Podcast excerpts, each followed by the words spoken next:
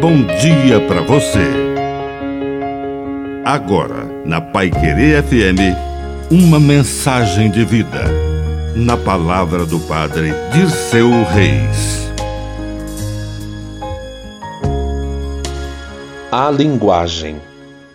As palavras podem nos tornar impuros.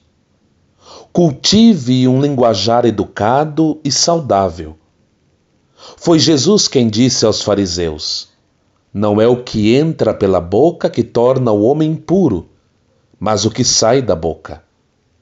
Isso é o que torna o homem puro, porque a boca fala daquilo que o coração está cheio.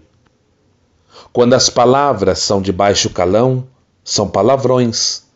Quando as palavras são agressivas, quando as palavras desclassificam o outro e tentam destruir a imagem de alguém, a reputação de alguém, até com mentiras, estas palavras nascem de um coração que se deixou contaminar pelo mal. São os fariseus dos nossos tempos. Peçamos a pureza de coração e que a bênção de Deus Todo-Poderoso desça sobre você. Em nome do Pai, do Filho e do Espírito Santo. Amém. Um bom dia para você.